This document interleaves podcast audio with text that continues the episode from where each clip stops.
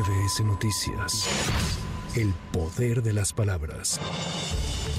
La Coordinadora Nacional de Movimiento Ciudadano aprobó la convocatoria para el proceso interno de selección de las personas candidatas a la presidencia de la República, senadores y diputados por el principio de mayoría relativa. El registro de las personas precandidatas a la presidencia de la República será el 3 de noviembre. El líder de Movimiento Ciudadano, Dante Delgado, dejó abierta la posibilidad para que Marcelo Ebrard pueda participar en el proceso.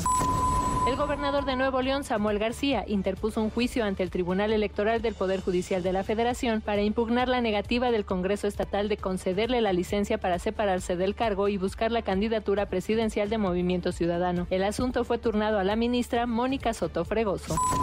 El ex canciller Marcelo Ebrard informó que la Comisión Nacional de Honor y Justicia de Morena al fin admitió el recurso de queja que presentó ante el Tribunal Electoral del Poder Judicial de la Federación en contra del proceso interno para elegir al candidato presidencial. A su vez, el Tribunal Electoral aclaró que únicamente solicitó información al partido sin resolver el caso a fondo, por lo que tendrá que integrar el expediente, analizar el caso y resolverlo.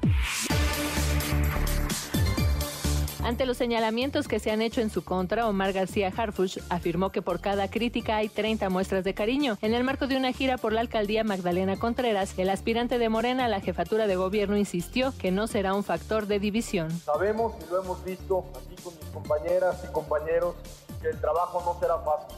Hay críticas, muchas, hay mentiras, hay a veces muchos mensajes de odio que nosotros nunca vamos a responder de la misma manera, nunca por cada crítica y es lo que más agradecemos el día de hoy y en estos días que hemos estado recorriendo la ciudad.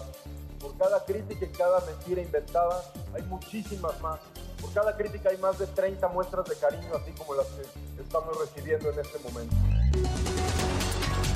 Ante la crisis migratoria que enfrenta el país, la presidenta de la mesa directiva de la Cámara de Diputados, Marcela Guerra, aseguró que los grupos parlamentarios están dispuestos a buscar acuerdos para construir alternativas que permitan reducir la problemática que enfrentan los miles de familias que transitan por territorio nacional. Insistió en la necesidad de no criminalizar a las personas que deciden salir de sus países en búsqueda de una mejor calidad de vida para sus familias. México es referente en materia migratoria debido a su situación geográfica y lo ha vivido durante décadas. Sin embargo, no podemos invitar a los migrantes a quedarse en nuestro territorio porque se carece de los elementos necesarios para atender. La migración debe de ser segura, ordenada y regular. Esa es la postura de nuestro país ante el Foro Mundial de Migración. No podemos tratarlos como delincuentes de ninguna manera, solo se trata de personas que en su mayoría transitan en la búsqueda de un bienestar para ellos y sus familias.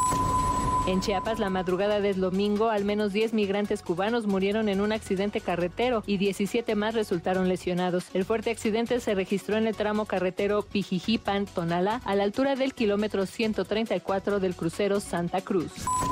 En Ciudad Madero se registró el derrumbe del techo de la iglesia Santa Cruz ubicada en la colonia Unidad Nacional. El saldo es de siete muertos y diez heridos. Así lo confirmó la vocería de seguridad pública en Tamaulipas. De acuerdo con los primeros reportes, se estaban llevando a cabo un bautizo colectivo y durante la ceremonia la estructura de la parroquia colapsó.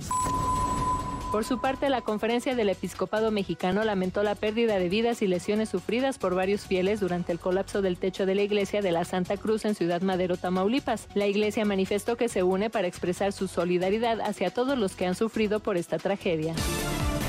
Al menos 13 personas murieron y otras 6 resultaron intoxicadas por un incendio en la discoteca Teatre de Murcia al sureste de España, en la zona de las Altallas, informó el Centro de Coordinación de Emergencias local. La policía explicó que las labores de identificación de las víctimas tardarán varios días y que la policía y el grupo de homicidios trabajan desde el domingo en el lugar del incendio. Para MBS Noticias, Erika Flores.